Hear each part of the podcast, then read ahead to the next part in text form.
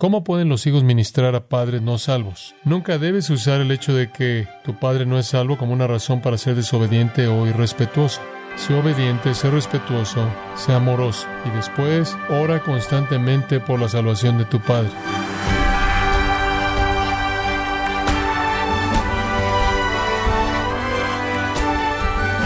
Bienvenido a Gracia a vosotros con el pastor John MacArthur. Una de las herramientas que utiliza el pastor John MacArthur para pastorear la iglesia es responder preguntas a la congregación. El día de hoy, el pastor John MacArthur, en la voz del pastor Luis Contreras, dará respuesta a algunas de esas preguntas que esperamos sean de ánimo y bendición para su vida en esta edición titulada Preguntas y Respuestas Bíblicas en gracia a vosotros. Aquí hay una pregunta de Melanie. ¿Cómo sabes cuando eres llamada a la soltería y cuando eres llamada al matrimonio? ¿Hay razones bíblicas para el don de soltería? Bueno, hay una razón bíblica dada por Pablo en 1 Corintios 7 para el don de soltería, y eso es para propósitos espirituales. Pablo lo dice de esta manera. Él dice, aquellos que están casados se preocupan de su esposa, aquellos que no están casados se preocupan de Cristo. Ahora ese es el punto. Permítanme extender esto un poco más porque es muy importante decirlo. La soltería es solo para ser libre, la soltería para que puedas hacer lo que quieres sin complicaciones, la soltería es solo para que puedas tener relaciones a corto plazo con mujeres y vas con la que sigue, obviamente es pecado. Es pecado tener una relación con una mujer fuera del matrimonio. Ese tipo de soltería que solo existe para efectos de satisfacción personal y libertad de la responsabilidad, ciertamente no es una razón para que un cristiano sea soltero. Para que un cristiano sea soltero, debes hacerte esta pregunta. ¿Puedo estar satisfecho siendo soltero y puedo usar esa soltería para el reino de tal manera que no esté preocupado por un cónyuge no esté preocupado por una familia? Así me puedo entregar de manera total al servicio de mi Señor. Esa sería una razón bíblica para el don de soltería.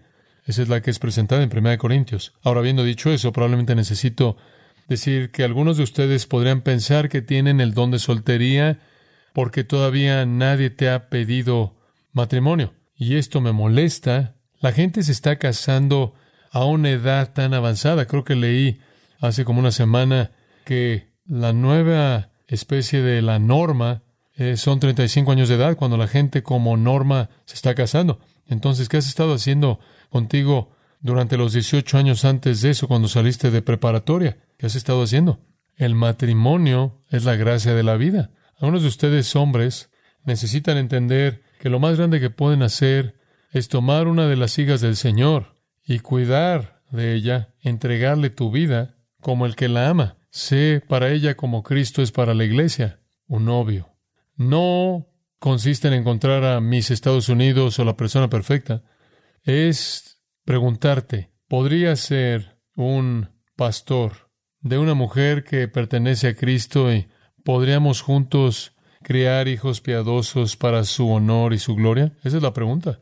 Simplemente parece como si todo mundo sigue su propio camino y la gente pasa por el tiempo normal para el matrimonio y generando una manera tan independiente de vivir que será muy difícil para ellos llegar a una unión con alguien debido a su egoísmo. Entonces creo que podrías decir, que su egoísmo se petrifica ya para cuando llegan a cierta edad. Entonces pregúntate, ¿hay mujeres piadosas que el Señor ha puesto a mi alrededor en mi mundo que podría cuidar de ella, una de ellas como Cristo cuida de su iglesia? Porque eso es lo que un marido hace. Ama a tu mujer como Cristo amó a la iglesia. Amamos a nuestras mujeres de una manera salvadora, protectora, sustentadora, proveedora. Y cuando entonces probemos para nuestras esposas lo que más les satisface, ¿qué es eso? Hijos, ¿Cómo es una mujer librada? ¿Cómo es una mujer salvada? Pablo dice, al crear hijos. Un hombre cristiano debería estar diciendo, necesito unir mi vida a la vida de una mujer piadosa para que ella pueda estar satisfecha. No tiene que ver conmigo, no tiene que ver con que yo tenga una esposa de trofeo o pensar que yo tenga que ceder algo. Tienes que ceder todo para entregarle tu vida a alguien más y después tengas el gozo de los hijos, lo cual satisface tu esposa y por cierto te satisface también. Entonces, piénsalo conforme a la Biblia y ciertamente no de manera egoísta. Muy bien.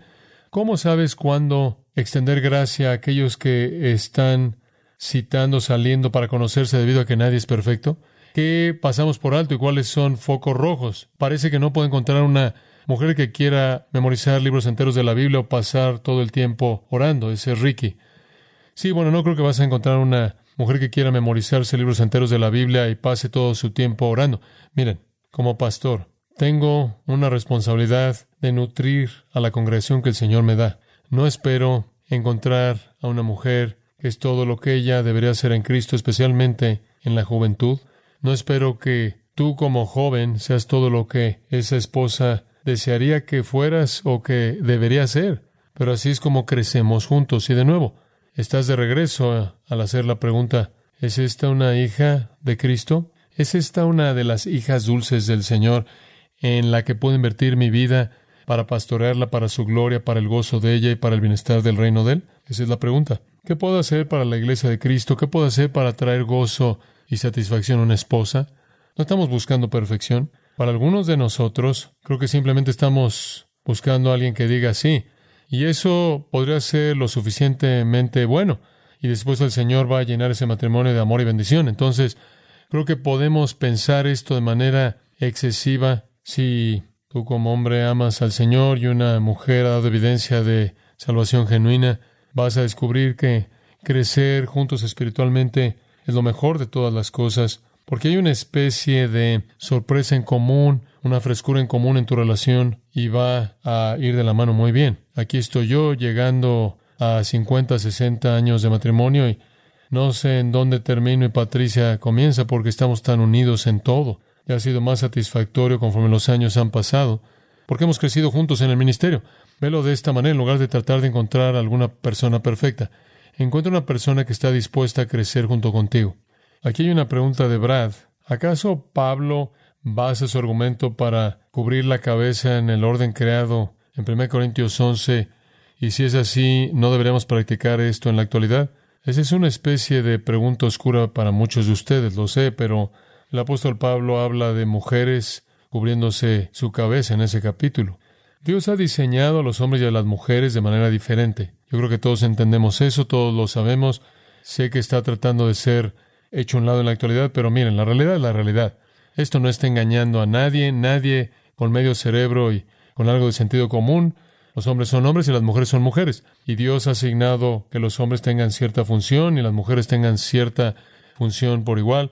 Ambos son perfectos en el diseño de Dios, aptos para el hombre, aptos para las mujeres. Ambas son funciones honradas de manera plena por Dios y ciertamente no hay diferencia entre el hombre y la mujer espiritualmente en Cristo, pero hay funciones diferentes y sabemos eso en el plan de Dios, en la economía de Dios, incorporadas en la vida y estructuras que llamamos sumisión y autoridad son esenciales. Las tienes de manera más obvia en el matrimonio, alguien es la autoridad y alguien está en sumisión. Ahora hay una sumisión mutua todos nos sometemos los unos a los otros en Cristo, todos cedemos el uno al otro en Cristo, todos nos humillamos a nosotros mismos ante otros en Cristo, sin considerar qué género seamos, pero en un matrimonio el marido es la cabeza de la esposa y la esposa se somete a su marido, y eso es porque es modelado por Cristo mismo. En ese mismo libro, 1 Corintios, Pablo dice, Dios es la cabeza de Cristo, Cristo es la cabeza del hombre y el hombre es la cabeza de la mujer. Entonces Cristo se somete al Padre y ese es un modelo para cómo la esposa se somete a sí misma a su marido.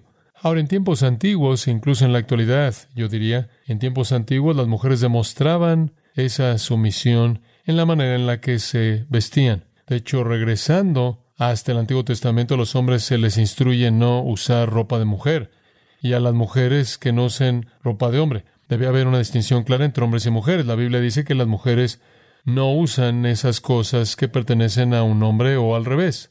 Entonces, a lo largo de la historia, y ciertamente en la época del Nuevo Testamento, hubieron maneras en las que había una demostración de la sumisión de una mujer. Una manera era que la mujer se cubría su cabeza. Ustedes ven restos de eso en el mundo islámico en donde eso es una señal de la sumisión de una mujer. Podemos pensar que es una señal rara hoy día, pero eso es lo que es y eso es debido a que siempre ha sido parte de la cultura humana. Pero Dios ha acomodado esa señal de una manera muy interesante. Dios le ha dado a las mujeres cabello que crece rápidamente. Entonces Dios de manera única ha identificado a las mujeres por su cabello y eso es lo que Pablo dice que su cabello es su gloria. Su cubierta es un símbolo de sumisión y eso se ha adaptado mediante velos en la cabeza que son muy parecidas a eso. Entonces, ¿qué significa eso para nosotros hoy día? Las mujeres deben verse como mujeres, vestirse como mujeres y conducirse como mujeres. Los hombres deben verse como hombres, vestirse como hombres y conducirse como hombres. Eso es todo lo que eso está diciendo. ¿Por qué es eso importante para Dios? Porque cuando eso se confunde, todo se destruye. La sociedad se destruye. La sociedad solo puede sobrevivir mientras que la familia sobreviva. La familia solo puede sobrevivir mientras que el matrimonio sobreviva. El matrimonio solo puede sobrevivir mientras que la autoridad y sumisión en amor sobreviva. No estamos hablando de una autoridad abusiva, estamos hablando de autoridad amorosa, tierna, compasiva, amable, misericordiosa. Pero el matrimonio solo sobrevive en donde tienes un liderazgo de gracia amoroso y una sumisión dispuesta dulce. Y donde tienes eso, tienes un matrimonio. Y donde tienes ese tipo de matrimonio, tienes la creencia de hijos en sumisión. Y debido a que lo ven modelado entre la mamá y el papá, es fácil para ellos entender la función que tienen. Y donde tienes esa sumisión operando en una familia, tienes civilización, tienes orden. Y cuando todo eso comienza a desmoronarse, como está pasando en nuestra sociedad, pierde la civilización en su médula. En meses recientes el Espíritu Santo me ha convencido de algo de teología de la prosperidad que se ha infiltrado en mi manera de pensar. ¿Cómo puedo leer de manera apropiada la Escritura cuando Jesús hace milagros conforme a la fe del individuo?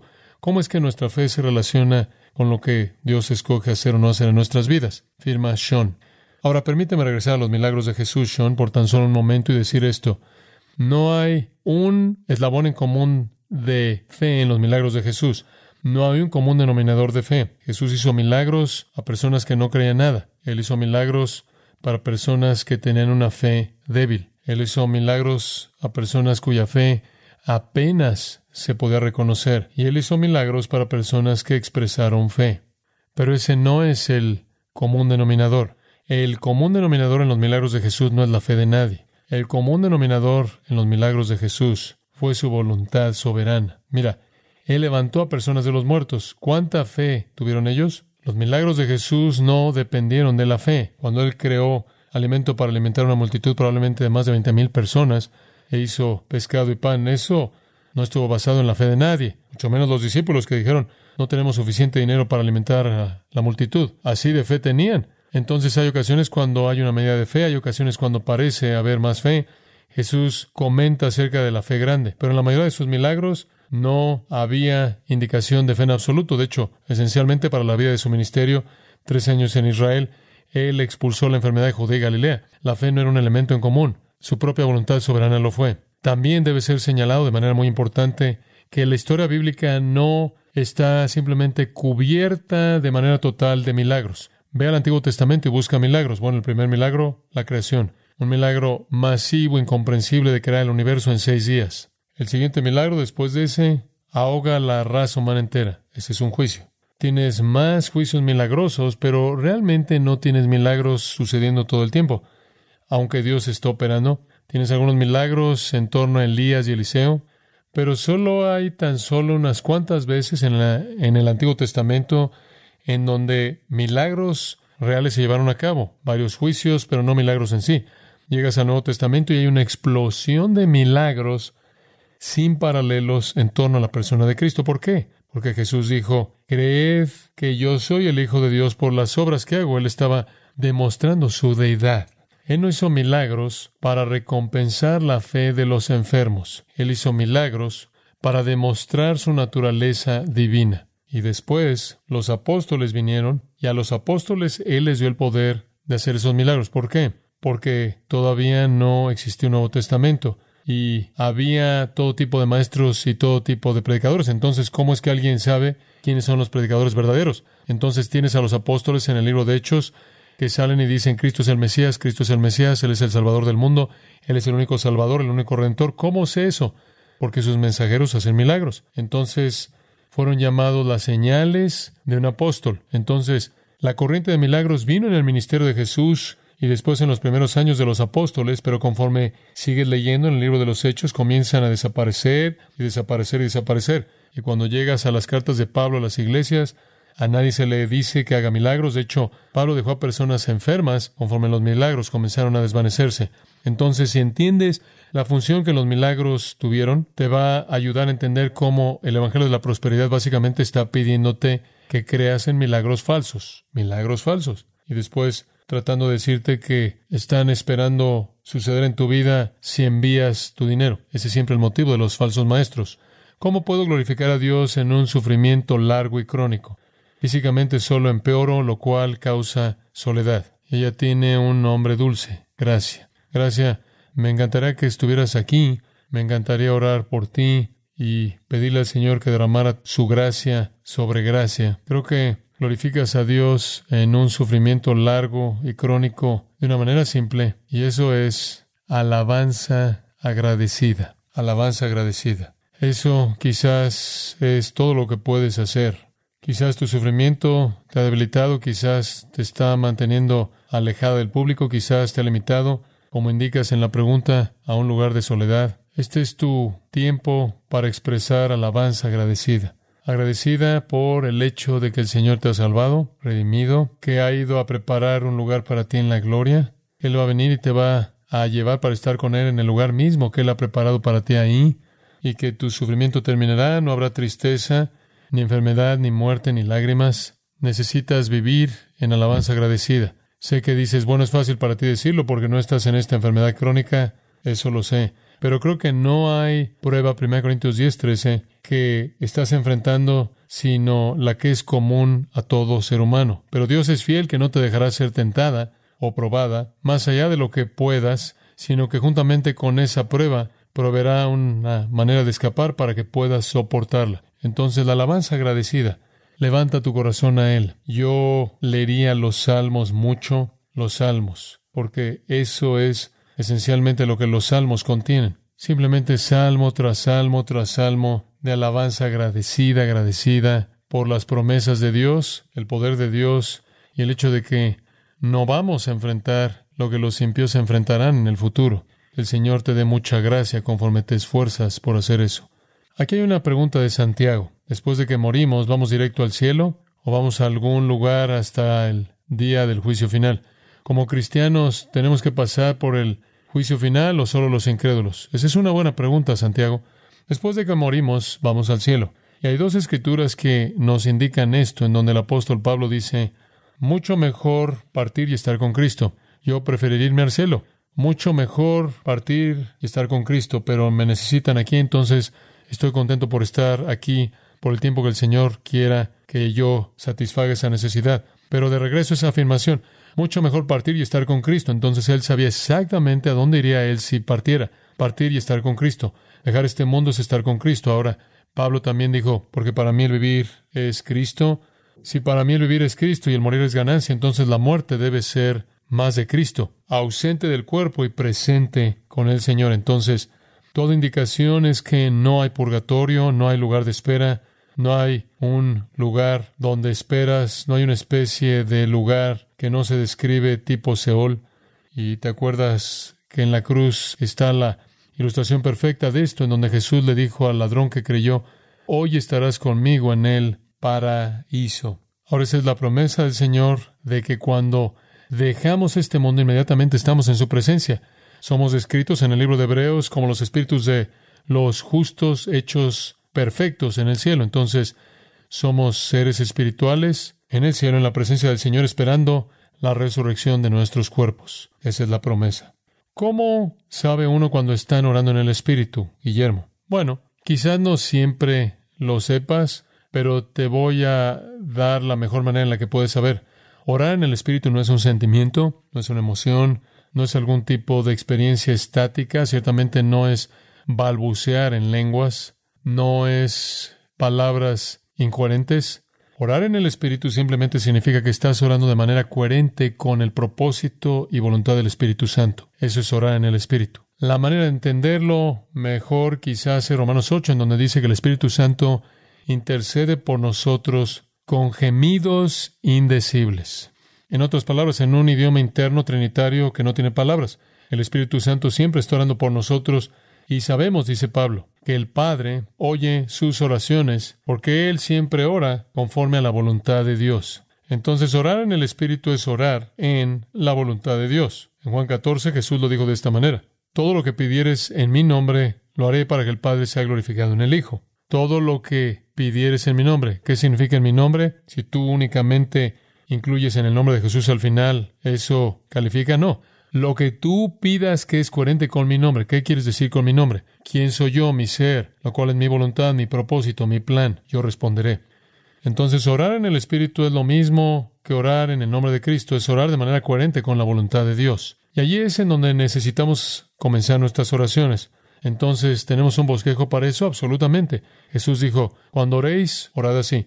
Padre nuestro que estás en los cielos, santificado sea tu nombre. Hágase tu voluntad. Venga tu reino, como en el cielo, así también en la tierra. Así es como debemos orar. Ora en el nombre del Padre, por la voluntad del Padre, porque el reino del Padre avance. Y después también puedes orar, perdónanos nuestras deudas, como también nosotros perdonamos a nuestros deudores. Provee nuestro pan y no nos metas en tentación, porque eso es exactamente lo que Jesús dijo que oráramos. Entonces, ora por perdón, ora por provisión y ora por protección, y seguirás el patrón que Jesús dio.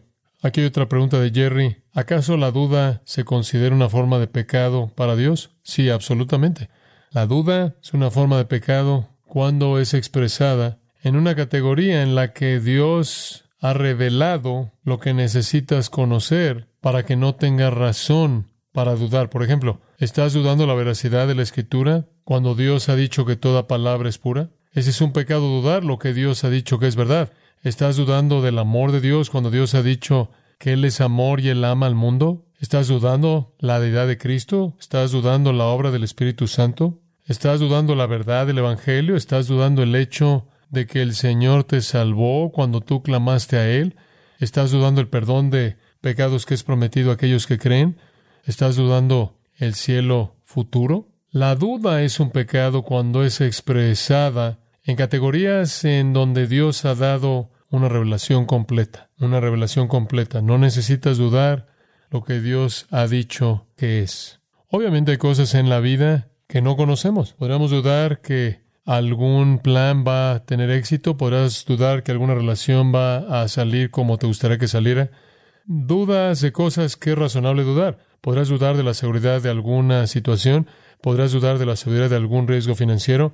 Un sentido saludable de duda es protector. Jamás dudes lo que Dios ya te ha revelado como algo que es absolutamente verdad. Con el ejemplo que Gedeón nos da, se aconseja que los cristianos en el día hoy día en la iglesia coloquen un vellón para Dios cuando buscan su guía en un asunto? Mitch, ¿se acuerdan de la historia de Gedeón? Él quería conocer cuál era la voluntad de Dios, entonces él sacó un vellón, lo colocó ahí en el suelo y fue cuestión de que Dios expresara su voluntad al ver si estaba mojado o seco. No, sabes una cosa, esa no es una realmente una buena manera de operar.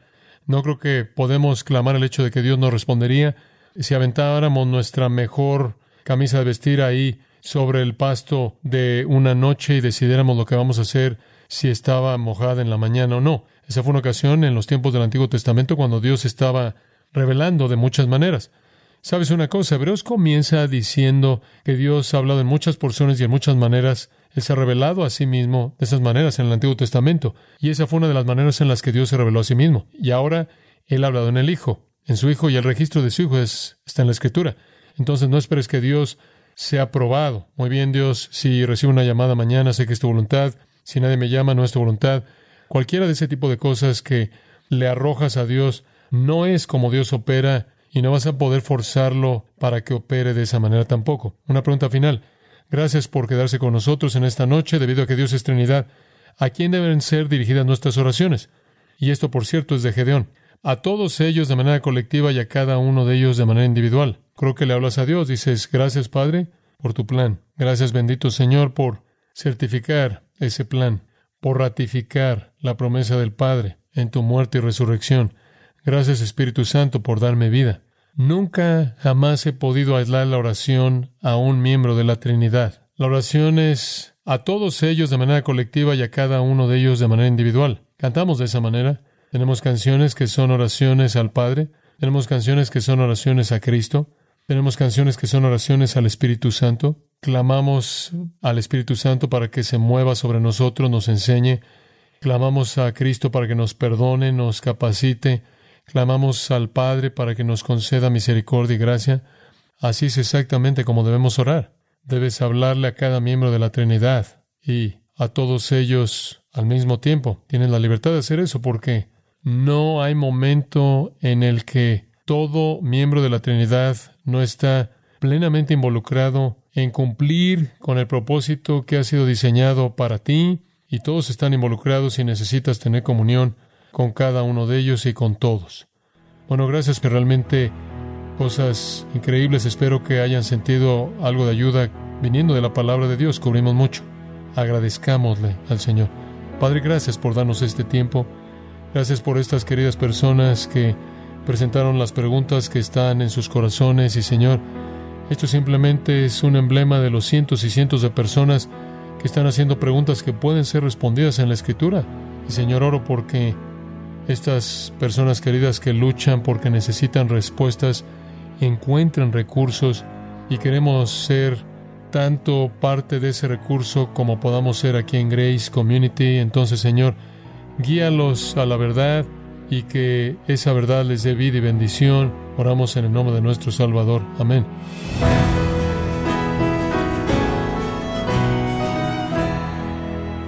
De esta manera, John MacArthur concluyó esta especial edición, Preguntas y Respuestas Bíblicas, aquí en Gracia a Vosotros.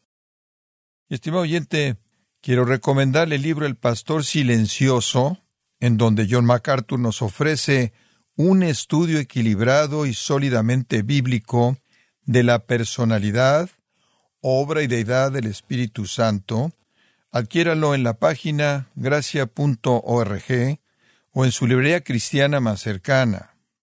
Y le quiero recordar que puede escuchar y descargar esta edición especial, así como todos aquellos sermones que he escuchado en días, semanas o meses anteriores, animándole a leer artículos relevantes en nuestra sección de blogs, ambos en gracia.org.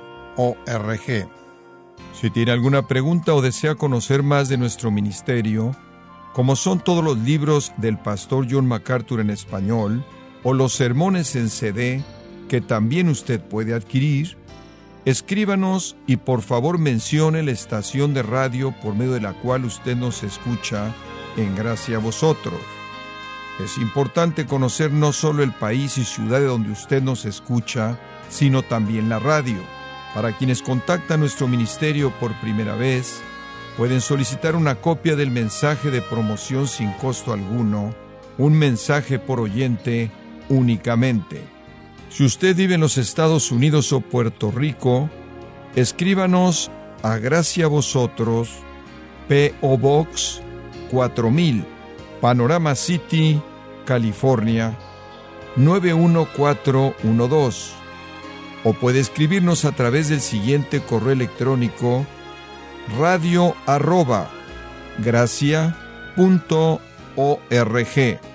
Queremos agradecerle su tiempo y sintonía en nombre de John MacArthur y del personal de este organismo e invitarle para que nos acompañe en la próxima edición y así juntos continuar desatando la verdad de Dios un versículo a la vez, en gracia a vosotros.